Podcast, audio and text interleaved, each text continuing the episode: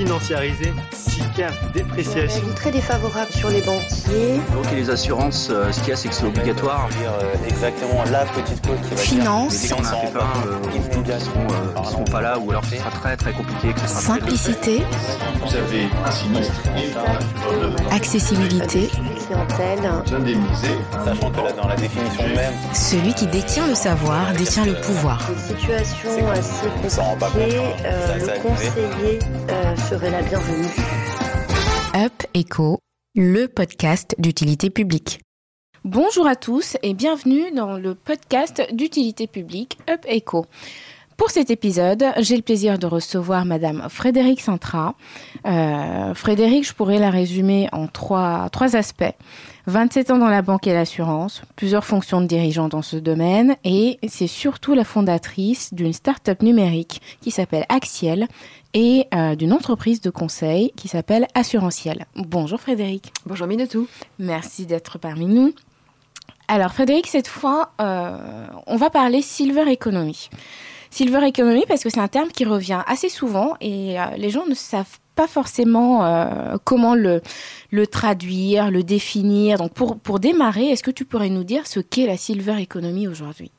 Alors ce terme Silver Economy euh, a été abordé et on en a parlé pas mal au moment du ministère de- de Michel Delaunay qui a voulu mettre en exergue toute cette économie du vieillissement.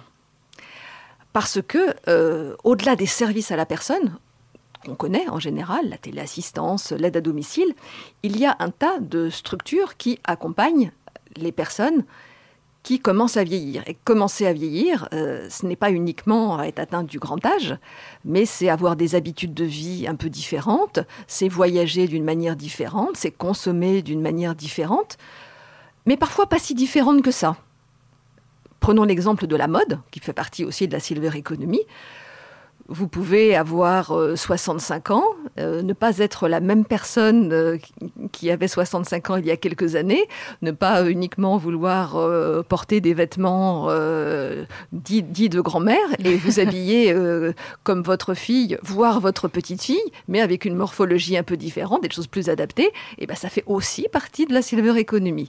À l'instar de euh, l'alimentation, la nutrition, qui va être plus adaptée aux personnes fragilisées quand elles sont atteintes de maladies de longue durée, c'est aussi la silver economy, voire euh, toutes les startups euh, qui se lancent pour proposer des solutions technologiques plus ou moins adaptées, c'est aussi la silver economy.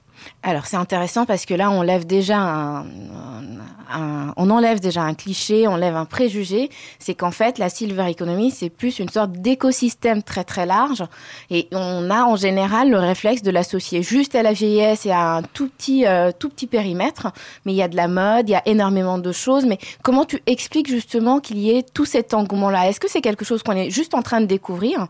Qui existait avant ou est-ce qu'on tend de plus en plus vers cette situation parce qu'il y a un, un- un écosystème et, et des conditions qui nous, qui nous emmènent à ça? Comment tu expliques ce, ce phénomène? Eh ben, il suffit de regarder la démographie euh, et le nombre de personnes euh, qui, sont, euh, qui sont dans ces âges. Oui. Parce que quand on parle de silver economy, silver, c'est les cheveux argentés. Les cheveux argentés, soit on, dit que la silver economy, elle commence euh, dans les entreprises, alors on peut dire, j'exagère un petit peu, à 45 ans, si on est senior, euh, à 50 ans, à 60 ans. En général, on parle plutôt de 60 et plus, bien que euh, quand on regarde les salons qui s'adressent aux seniors, les salons silver economy, en général, c'est à partir de 50 ans. Et euh, on n'a pas tellement envie, quand on a un tout petit peu plus que 50 ans, ce qui est mon cas, d'être assimilé aux, aux- aux grands silver euh, qui ont 80 ans, puisqu'on ferait partie, parce qu'on a plus de 50 ans, de ce même paquet. Néanmoins, reprenons l'exemple sur la population féminine, on dit qu'une femme sur, euh, sur deux a plus de 50 ans. Oui. Donc ça veut dire qu'en fait, on touche un nombre de personnes euh, phénoménal. Puis on peut rappeler quelques chiffres. hein. En, en 2018, sur l'INSEE, on était euh, 67 millions de Français, 17 millions de plus de 60 ans, 6 millions de plus de 75. En 2050, selon le scénario de l'INSEE, hein, toujours, Oui. euh, on sera 8 millions de, de plus, dont 8 millions de plus 60 ans. Ça veut dire qu'en fait, la croissance démographique, elle va se faire sur les plus de 60 ans. Il y aura beaucoup plus de personnes de, de plus de 60 ans. Donc ça veut dire qu'au niveau de l'économie, au niveau de la société, on va avoir des gens qui seront beaucoup plus vieux et qu'il faut adapter euh, cette société les offre, les produits, l'environnement, la vie euh, à des personnes qui seront un petit peu plus âgées. Et que euh, même si toutes les marques ont tendance à préférer s'adresser à la population jeune, c'est plus porteur en termes d'image, Oui. les consommateurs vont se retrouver quand même dans ce ce grand univers avec euh, différentes, euh, différents segments de population, Oui. les, les- les jeunes vieux, les vieux vieux, les très très vieux, et avec parfois trois générations euh, au-delà de 45 ans. Donc forcément, on doit en parler, euh, et les marques et l'économie doit s'y intéresser parce que à la fois ce sont des emplois qui sont créés, euh, ce sont des services qui sont vendus, ce sont des produits qui sont achetés. Rappelons aussi que euh, la moyenne d'âge, par exemple, d'achat d'une voiture neuve, c'est 58 ans. Donc ça veut dire qu'on est quand même dans des Ah oui. populations consommatrices, acheteuses, et que les- les marques ne peuvent pas le nier. Ça fait aussi partie de la silver economy. D'accord. Donc là, on se retrouve en fait finalement avec plusieurs générations qui sont dans cette catégorie plutôt que parce que globalement on a tendance à, se dire que c'est à partir de 70 ans ou des choses comme ça mais c'est bien plus tôt d'après ce que tu nous expliques. Et on se retrouve avec plusieurs générations qui s'entremêlent dans cette catégorie là on est d'accord? Et oui, et ça regroupe, si on considère que la silver economy peut, euh, dans, dans quelques années, regrouper euh, plus de la moitié de la population en fonction du curseur et du moment où, où on l'a fait démarrer. Mais on voit bien que ça n'a pas vraiment de sens que euh, la silver economy, dès lors que c'est plus de, plus de 50 ans, c'est pas uniquement des produits pour des personnes dépendantes. Tout à fait. Il en faut. Il en faut parce que c'est nécessaire et, et on sait bien que les personnes veulent, veulent rester chez elles le plus longtemps possible et qu'il faut trouver des solutions. Mais là, on est vraiment sur le grand âge, c'est-à-dire sur le segment le plus âgé, Oui. voire le plus, euh, le plus fragile. Mais la silver economy, euh, dès lors qu'on parle de, de- de l'économie des personnes avec les cheveux argentés, va bien au-delà avec des comportements euh, à la fois sur l'utilisation de la technologie, sur les besoins, sur les appétences, sur euh, les loisirs qui ne sont plus les mêmes euh, qu'il y, a quelques- y a quelques années et qu'on a un un public extrêmement large et on ne peut pas s'adresser euh, aux personnes de la même, de la même façon. D'accord. Alors là, on va faire une parenthèse sur justement cette, euh, cette euh, partie euh, dont tu as parlé du grand âge qui est beaucoup plus fragile. C'est un sujet assez anxiogène et, là, l'idée, c'est de, faire une parenthèse pour être en mesure de répondre aux, questions que peuvent se poser un peu monsieur tout le monde sur, sur cette partie-là en lien avec la dépendance, les personnes âgées. Si tu avais des, des, conseils à donner ou des, des suggestions en termes d'anticipation, qu'est-ce que tu aimerais dire à un individu qui a euh, 45 ans, qui, euh, qui commence à voir ses parents vieillir en termes de prévention, d'anticipation euh, Qu'est-ce que cette personne-là peut faire? Alors, ce qu'elle peut faire pour ses parents, ou pour elle, si elle veut l'anticiper, c'est euh, d'aménager son habitat. Déjà d'aménager son habitat, puisque c'est c'est ce qu'on appelle la, la prévention. Quand on parle de prévention, il y a des tas de choses qu'on peut faire au niveau de ses habitudes de vie, euh, pour soi-même, mais c'est aussi sur son environnement, faire en sorte qu'il soit euh, le, le moins hostile, et si on veut parler de façon positive, le, le- le plus, agré- le plus agréable. Je vais juste vous rappeler un chiffre, hein, c'est que les, les- les chutes, par exemple, sont la première cause de décès chez les plus de 65 ans. Deuxième cause de décès accidentel dans le monde. 81% des chutes des personnes âgées se produisent au domicile et 46% dans la salle de bain. Donc, Oula. la première chose, c'est de se dire, est-ce que euh, j'ai toujours besoin de cette baignoire euh, qui risque de- de- d'être euh, pas très sympathique euh, et que à terme et que j'utilise peut-être euh, uniquement pour la douche, j'ai peut-être intérêt à anticiper et en faire une douche à l'italienne. En plus, c'est moderne, c'est euh, c'est fun, euh, c'est plutôt sympa. Voilà, donc ça déjà c'est c'est basique, c'est sur euh, sur l'habitat. Euh, éviter de mettre des tapis un petit peu partout qui risquent de me faire glisser D'accord. quel que soit mon âge. Et en particulier si je suis seule, parce que si euh, il m'arrive un pépin, c'est un petit peu plus compliqué. Et plus je vieillis, peut-être que plus je vais avoir besoin de technologie pour alerter. Ça peut être mon téléphone mobile qui alerte si j'ai le moindre souci, et ça peut être si je suis un peu plus fragile, des formules de téléassistance euh, tout à fait pertinentes. euh, Et là, il y en a, des tas de générations qui permettent d'alerter une plateforme d'assistance ou les proches pour venir en aide.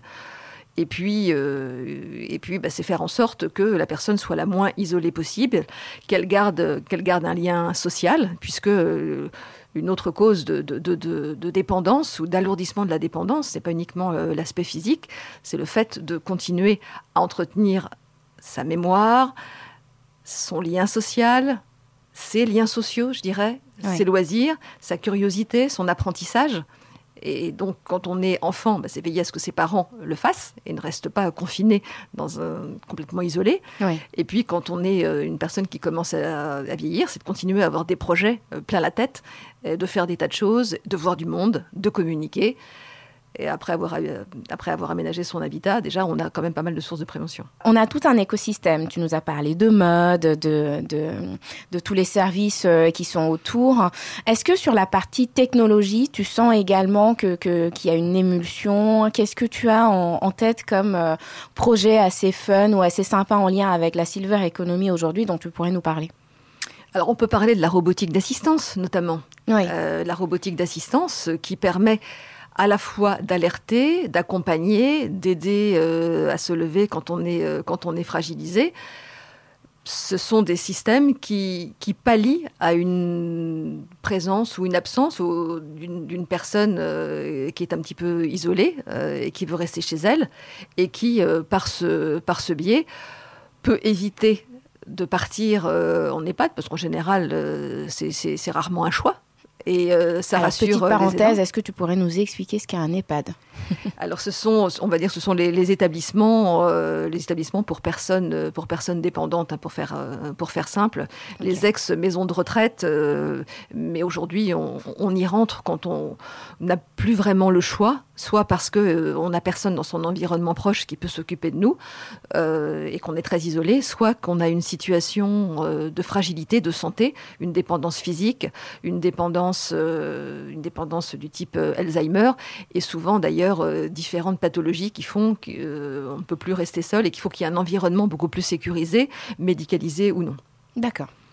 Et donc, euh, les, les robots d'assistance dont je parlais permettent euh, d'être en lien avec, euh, avec des médecins, avec, des, avec les proches, avec, des tas de, avec les services à domicile.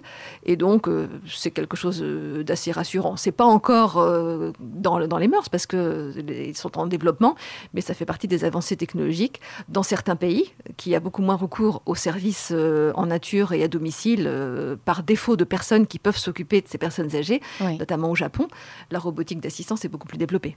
D'accord. Est-ce que justement, au-delà de la France, il y a des, innovations assez, euh, assez intéressantes qui t'ont, toi, euh, interpellé ou plus en lien avec la silver economy à part la robotique? Moi, j'avais en tête, par exemple, la, euh, des sortes de tablettes pour s'entraîner un peu, euh, stimuler son cerveau, ne pas avoir, euh, enfin, ou en tout cas réduire la progression d'un Alzheimer qui était détecté, etc. Quelles sont les innovations qui, toi, te font, font du sens chez toi ou t'interpellent Alors là où elles font du sens, tu, tu fais bien de parler des tablettes, parce que moi j'ai le souvenir des tablettes que qu'on voulait mettre en place pour des personnes âgées, spécia- spécialisées sur euh, le grand âge, et qui ne marchaient absolument pas, parce que Ah, les personnes se disaient, c'est un truc pour vieux, j'en veux pas. Les gens se sont commencé, enfin, ont commencé à s'y intéresser à partir du moment où les tablettes ont fait partie de l'usage de tous, des enfants, des petits-enfants, et donc ce n'était plus un produit pour vieux. Autrement dit, la technologie, elle n'a de sens, et elle fait sens et elle va être utilisée que, un, si les personnes en, ont vraiment, en sentent vraiment l'utilité, deux, ne se sentent pas démunies dans l'usage, et trois, ne voient pas là quelque chose de stigmatisant qui leur rappelle qu'ils vont pas bien. Donc les innovations technologiques qui leur proposent des services spécifiques vont être euh, euh, tout à fait utilisées. Je pense effectivement à certaines tablettes qui leur permettent d'entretenir la mémoire, qui vont être euh, plutôt pratiques, plutôt sympas, euh, s'il n'y a pas l'étiquette pour vieux dessus. Parce que là, on, va avoir des, on peut avoir des innovations extrêmement riches avec des tas de choses que les gens n'utiliseront pas. On l'a vu pour la téléassistance, on le voit toujours. euh, ça rappelle qu'on va pas très très bien, donc du coup, on met parfois dans, dans son tiroir euh, de, chambre le médaillon qui peut nous servir parce que il nous rappelle, il rappelle à tout le monde euh, qu'on n'est plus forcément capable euh, de tout assumer seul. Si on a une tablette qu'on utilise euh, pour des tas de choses, que euh, ses voisins l'ont, qu'on l'a, que, et peut-être qu'il y a des choses spécifiques qu'on va utiliser parce qu'on est un peu plus âgé, ça va être très bien. Moi, j'ai vu beaucoup de- de- d'innovations technologiques qui ne servaient pas parce qu'elles ont été imaginées par une génération qui ne tenait pas compte de l'usage et des habitudes de ceux qui allaient l'utiliser ça va évoluer parce que les personnes vont, vont vieillir et ont été beaucoup plus éduquées à l'utilisation de la technologie. Et donc, euh, ça ne va pas être, il va y avoir un choc dans l'utilisation du numérique, mais attention, attention, euh, parce que parfois les grandes innovations, notamment sur le plan technologique, ne correspondent pas à la maturité Du des marché, personnes, euh, des des personnes personnes. surtout qui vont Ouais. l'utiliser. D'accord. C'est pas parce qu'on pense que ça sera bien pour la personne que la personne elle pense que c'est bien pour elle. Ok. Donc parfois les services extrêmement simples, les services, services aux personnes euh, peuvent trouver de, l'innovation dès lors que euh, on s'occupe d'elles, on vient plus souvent, il y a une coordination euh, beaucoup plus pertinente parfois que euh, la technologie pour la technologie. D'accord. Alors là, on a parlé dépendance, de grand âge, mais euh, si je reviens un tout petit peu en arrière par rapport à ce que tu nous as dit, ça démarre quand même à 50 ans. Et on se retrouve aujourd'hui avec une population qui a entre 50, euh, 65 ans, 70, qui est en bonne santé, qui euh, vient tout juste d'être retraité, qui a envie de revivre, de, prendre du souffle et de bien profiter de la vie. Euh, Est-ce qu'il y a des, euh, des conseils que tu donnerais à cette partie-là de la population qui a juste envie de bien profiter en termes de prévention aussi au-delà de l'aménagement du domicile, est-ce qu'il y a quand même des, des conseils ou des aspects à anticiper pour cette population-là qui, à l'heure actuelle, va, va très bien, hein, mais il y a peut-être des choses à anticiper? Alors il y a non seulement des choses à anticiper, mais il y a des styles de vie différents. Et en fait, tu décris euh, ce qu'on appelle parfois la génération sandwich, la génération pivot, à savoir des personnes qui ont probablement eu une vie de famille, souvent des enfants qui commencent à quitter le nid, Oui.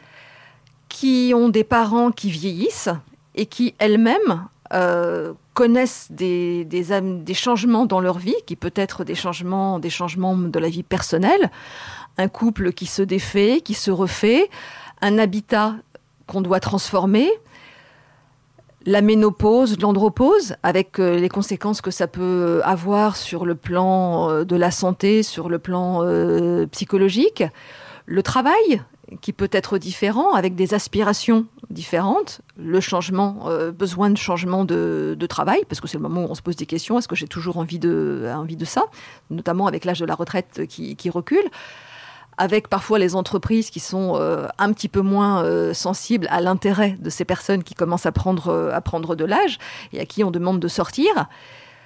Donc voilà, là il y a des phénomènes très très intéressants sur, sur, cette, sur cette génération pivot qui veut faire des tas de choses, qui se sent super bien, qui n'a pas du tout envie d'être considéré comme une vieille génération ou des vieilles personnes qui pensent peut-être ressembler plus euh, au quadra euh, qu'aux plus âgés, qui n'a pas du tout envie de, rendre, de mettre un pied dans, dans, dans la silver economy, même si elle, euh, si elle prend de l'âge.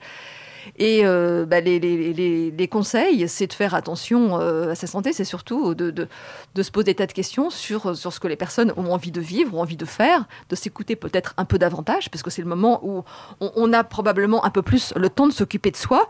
Mais si on ne s'occupe plus trop de ces enfants qui ont quitté le nid, on est tiré par, par choix ou par contrainte par des parents qui ont besoin de soi. Et c'est toute, euh, toute la difficulté de cette population qui est tiraillée, qui veut s'occuper d'elle, qui se dit qu'elle a plein de choses à faire, qui est tirée par euh, les, les, ascendants, et euh, en faisant attention de ne pas être euh, trop monopolisée par, ce, par ce temps, en gardant l'affectif et pas forcément le côté je m'en occupe au quotidien. Rappelons simplement qu'il y a en général 250 km entre la personne aidée et. Donc ça veut dire que je me sens responsable, mais je ne suis pas forcément juste à côté. Euh, et puis euh, et puis des personnes qui doivent se, qui doivent s'occuper s'occuper d'elles et euh, voilà donc c'est faire c'est probablement faire un arrêt sur image pour répondre à ta question sur la prévention oui. Et, se reposer quelques questions sur sur sa vie alors on peut le faire à n'importe quel moment mais qu'est-ce qu'on a envie de faire? Qu'est-ce qu'on peut faire? Est-ce que c'est pas le moment de prendre d'autres décisions de s'occuper de sa santé de faire un bilan de santé un petit peu plus régulier qu'on ne le faisait? Parce que peut-être qu'avant on allait souvent voir le médecin parce qu'on accompagnait les enfants et ben là voilà on doit s'occuper de soi parce que ben oui, il y a peut-être un petit peu plus de risque d'avoir de, de, des maladies, d'être un peu fragile. Et il faut s'occuper de soi, il faut faire du sport, il faut faire attention à ce qu'on mange. Euh, alors, il ne faut pas vivre sous les contraintes, parce que dans ces cas-là, ça fait suer tout le monde. Oui. C'est... Et, et, il y a d'ailleurs un sociologue qui s'appelle Serge Guérin qui a appelé une partie de la population, de cette population, les quinquados, et qui les décrit comme ceux qui préfèrent les ennuis à l'ennui. Et je trouve que c'est une assez belle définition. Les quinquados D'accord, intéressant. Mais justement, par rapport à cette population de quinquados, quand tu dis que c'est une sorte de génération un peu, un peu sandwich, quels sont euh, les traits de caractère au-delà de ce que tu nous as décrit? Est-ce que, en termes d'épargne, en termes de projets, des choses comme ça, il y a également des, des conseils euh, ou des bonnes pratiques à donner à cette, cette partie de la population? Alors cette population, c'est pas c'est pas tant en fait à elle que je veux les, les, les, les donner, mais c'est presque à ceux qui s'y intéressent. Parce que c'est celle qui va avoir qui a, tout, qui a un pouvoir d'achat assez conséquent. Oui. On l'a rappelé pour, euh, pour la voiture. Pour la avec les voiture. 58 ans. C'est le moment où elle va se poser des tas de questions sur ce qui va venir après. Prenons l'exemple de l'habitat. Est-ce que euh, si, les enfants ont quitté le nid, on a toujours besoin d'avoir cette maison, ces pièces euh, Est-ce qu'on doit euh, changer de lieu de vie Est-ce que les biens d'équipement sont toujours adaptés est-ce que, en termes d'épargne, est-ce qu'on a constitué ce qu'il fallait Est-ce qu'on investit Est-ce qu'on n'investit pas Est-ce qu'on fait des donations ou non Est-ce qu'on anticipe euh, le coût. Je vais prendre l'exemple d'un ami qui récemment m'a dit ben voilà, moi je fais le, le calcul en tant combien ça peut me coûter si je vais en EHPAD à terme avec ma conjointe? Je vais garder cette épargne de côté et je voudrais faire une donation à ma fille. Donc, qu'est-ce que je peux lui donner pour être sûr que je puisse, alors que j'ai euh, 55 ans, continuer à vivre dans des bonnes conditions et financer moi-même ma vieillesse, voire mon grand âge, voire ma dépendance si jamais ça m'arrive, sans faire appel justement à mes enfants. Donc ce sont des calculs oui. qui sont faits en disant comment on alloue tout ça, comment on donne, comment on aide les enfants si on a envie de le faire, parce qu'on a un petit peu plus d'argent qu'eux à ce moment-là et sont en phase d'installation. Oui. On a probablement euh, besoin aussi de faire un peu attention à ce qui va se passer pour nous. Peut-être qu'on doit financer aussi la vieillesse de ses parents. Oui. Et euh, on doit anticiper la sienne. Donc euh, sa retraite et, et, et, pour les assureurs euh, qu'on connaît bien l'une et l'autre, c'est un moment un moment clé parce que des décisions se prennent à ce moment-là. Donc euh, de transformation, de changement euh, d'assurance, de changement d'épargne, euh, d'allocations différentes des fonds. Peut-être que pendant la vie active, notamment quand on parle d'épargne, on a d'abord pensé à préparer sa retraite et que à ce moment-là, on va non seulement préparer sa retraite parce qu'on a déjà euh, anticipé, mais euh, on va préparer son grand âge parce que euh, on aura été confronté au grand âge et à la fragilité de ses parents et on se dit oh là là pas ça pour moi et donc on va mettre un petit peu tout de côté donc et peut-être qu'on a des, aussi des besoins des besoins d'épargne qui sont euh, qui sont un peu moindres je vais pas le dire toujours, mais on, peut avoir été propriétaire à ces âges-là, avoir peut-être fini le crédit, et plus euh, penser dans des logiques euh, d'investissement locatif. On, est moins dans une organisation au quotidien et on est plus dans une réallocation. D'accord. Donc le deuxième point que je retiens, euh, à part le bilan santé, c'est peut-être un bilan sur la partie euh, économique, euh, épargne, prévoir en fonction de ses prochains projets quelque part et prendre ce, ce, ce temps-là, comme tu disais, de faire une sorte d'arrêt sur image pour vraiment pouvoir se projeter sur les années, euh, les années à, à venir. Voilà, ces projets, et puis je rajouterais le mot euh, contrainte, Oui, parce que là, c'est voilà, de quoi on va avoir besoin et qu'est-ce qu'on peut faire. D'accord. D'accord.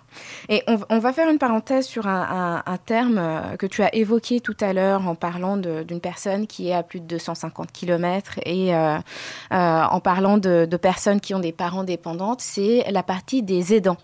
Je trouve que c'est une partie, un, une population dont on ne parle pas beaucoup. Euh, qui se retrouvent en train de gérer justement, comme tu disais, beaucoup de euh, beaucoup de contraintes. Aujourd'hui, est-ce que tu as en tête des euh, des exemples de, de, dispositifs ou de choses qui existent pour soulager ces aidants-là actuellement en France? Alors les aidants, euh, tout le monde s'accorde à dire qu'il faut qu'ils restent des aimants. D'accord, très beau. Euh, ça signifie qu'en fait, quand on aide ses parents il faut faire attention à ne pas rentrer dans le soin euh, et dans des, services qui mettraient en péril la relation enfant-parent et qui feraient en sorte qu'il euh, y ait une, émission dans l'intimité du parent qui euh, perturbent cette relation d'enfant à parent. Donc ça veut dire que les services d'aide, ben, ce sont des services qui vont se substituer, qui sont nécessaires pour que la relation reste qualitative. D'accord. Autrement dit, le soin, le contact, la proximité, et moins euh, la gestion de la toilette, par exemple, la toilette intime, ou euh, qui font en sorte que l'image euh, puisse être un peu différente, voire dégradée parfois, voire sous contrainte. Mais ça, ça, suppose qu'il y ait des financements possibles pour se substituer. Parce que dans ces cas-là, le- l'aidant euh, ne peut pas se téléporter euh, en permanence, euh, ne peut pas tout faire. S'il ne fait pas tout, ça veut dire que d'autres personnes le font. Ça veut dire que soit les pouvoirs publics, en fonction de la situation des personnes, vont financer ces services, soit la personne n'a pas le choix et est obligée à le faire. Mais les professionnels s'accordent à dire que chacun son rôle, et qu'il faut, et qu'il faut le garder.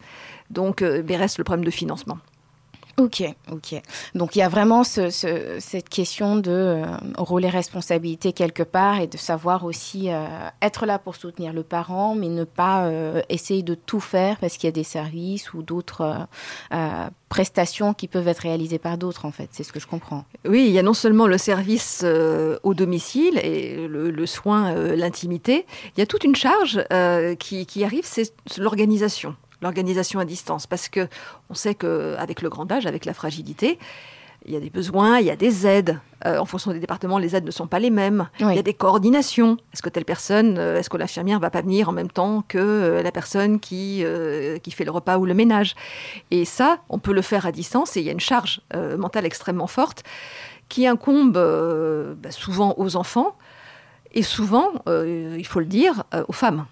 Que Tout ce à soit. fait. Et les filles euh, qui, qui- qui se trouvent euh, soit obligées euh, de, de le gérer quand, quand il y a une fratrie, avec les difficultés que ça peut poser dans, dans- dans la fratrie, euh, soit les, soit les belles filles, même bon, si c'est un petit peu moins vrai, on a tendance à dire que plus elles sont proches du domicile, plus ce sont elles qui vont, qui vont s'en occuper et qui vont faire, euh, au-delà de l'organisation, le soin, le soin au quotidien. Donc euh, plus il y a une proximité, plus le soin est alloué aux femmes. Mais on a des chiffres qui vont de, de 60 à 80 On sait que les, les aidants sont des aidantes.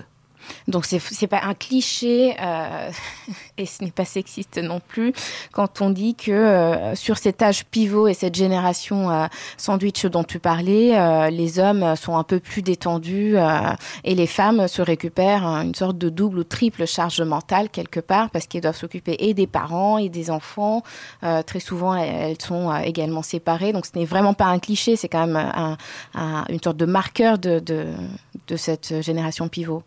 Oui, alors quand il y a, euh, quand il y a des fratries, cela incombe souvent, c'est un constat, euh, plutôt aux femmes qui parfois le subissent ou le choisissent. Hein. Euh, c'est pas parce que les hommes sont plus détendus ou non, je sais pas, Ouais. c'est presque sociologique.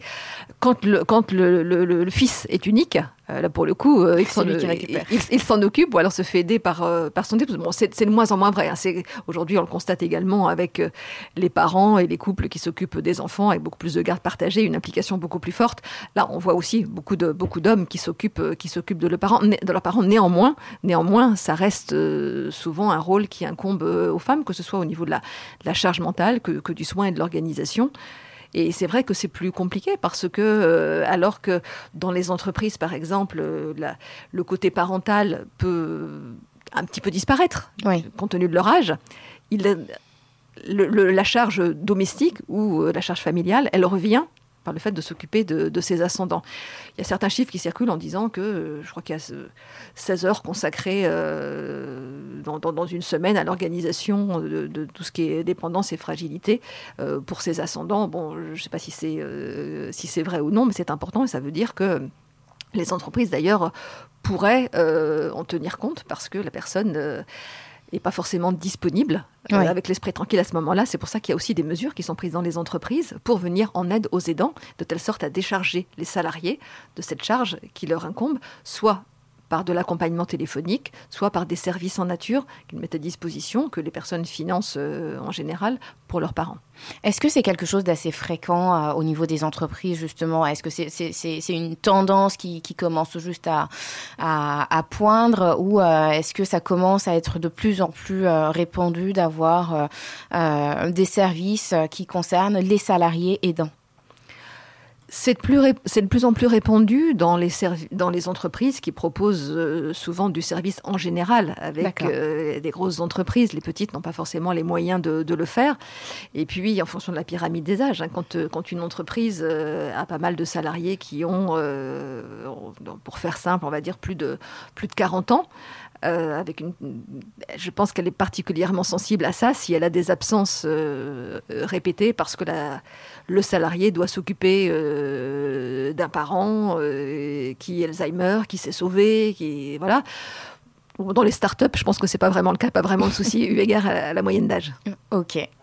Euh, alors, ce podcast a vocation à, à sensibiliser le grand public et à permettre à chacun et chacune de commencer à se faire euh, une culture financière ou de consolider certaines informations. Et sur la silver economy, ça reste un domaine qui, euh, qui reste encore inconnu à une grosse partie de la population. On en entend parler, mais là, tu viens de nous clarifier beaucoup de, beaucoup de choses là-dessus. Euh, quel est le plus grand préjugé à ce sujet que tu aimerais euh, déconstruire quelque part en conclusion? Que dès qu'on a des, dès qu'on a plus de 50 ans, on est des papis, des mamies de l'ancienne génération et que euh, et c'est plutôt aux marques que je m'adresse qu'aux personnes elles-mêmes parce que les personnes elles n'ont pas envie d'avoir une image euh, qui, est- qui est projetée Oui. Euh, et c'est de dire que les, les- en fonction des générations euh, il y aura des besoins particuliers qui sont plus liés au mode de vie à l'environnement social qu'uniquement à l'âge. Ok, super. Eh bien, merci beaucoup Frédéric. Merci de nous avoir écoutés. Je vous donne rendez-vous dans 15 jours pour un nouvel épisode.